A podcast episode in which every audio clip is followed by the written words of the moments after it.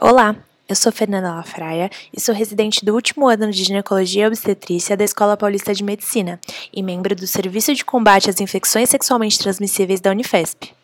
Hoje, vamos dar continuidade aos podcasts sobre corrimentos vaginais. Eu já falei sobre candidíase, o Dr. Vitor Perini já falou sobre vaginose bacteriana e hoje, finalmente, eu vou falar sobre um corrimento que é sim uma IST, a tricomoníase. O Trichomonas vaginalis é um protozoário que vive apenas nos genitais dos seres humanos, e a sua dispersão ocorre quase exclusivamente por contato sexual desprotegido. A doença causada por ele é a tricomoníase, que é a terceira causa mais comum de corrimento vaginal. Toda mulher, em qualquer faixa etária e com qualquer orientação sexual, pode ser infectada pelo tricomonas. Quando isso acontece, normalmente elas apresentam sintomas, mas existe uma parte delas que pode não apresentar quadro nenhum. Os homens, por sua vez, são um verdadeiro reservatório de tricomonas e servem como vetores, igual o mosquito da dengue. Não apresentam nenhum sinal ou sintoma e acabam infectando suas parcerias sexuais. Quando sintomáticas, as mulheres costumam se queixar principalmente de um corrimento abundante, amarelo ou esverdeado, mal cheiroso e bolhoso, que parece uma vaginose. Mas elas também podem apresentar sinais inflamatórios, como ardência, vermelhidão, inchaço e coceira vaginal, como na candidíase. Em alguns casos ainda, o tricomonas pode invadir a uretra e causar ardência para urinar, igual uma infecção urinária. Então, se uma mulher se apresenta com vaginose, candidíase e infecção urinária todas juntas, talvez seja melhor lembrar de tratar tricomoníase.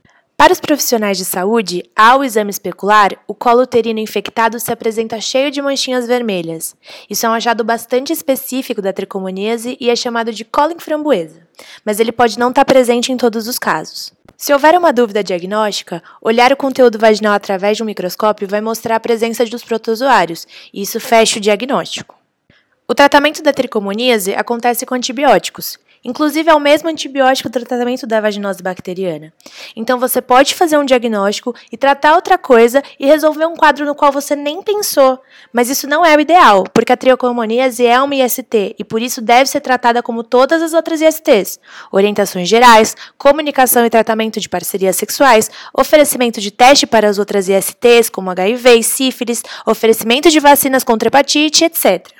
Se por um acaso, quando uma mulher assintomática for coletar um Papa Nicolau para ver outra coisa e sem querer nesse resultado vier um protozoário, a gente deve tratar a.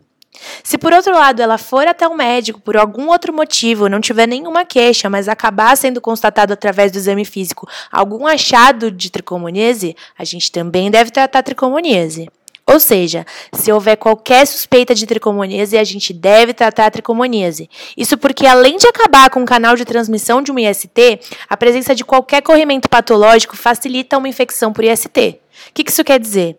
Quer dizer que uma alteração na flora boa vaginal impede que a defesa local funcione bem e facilita uma nova infecção para HIV, clamídia, herpes. Ou seja, uma IST facilita outra IST. Se você está apresentando qualquer um dos sintomas citados, procure uma ginecologista. No mais, use camisinha. Até nosso próximo encontro.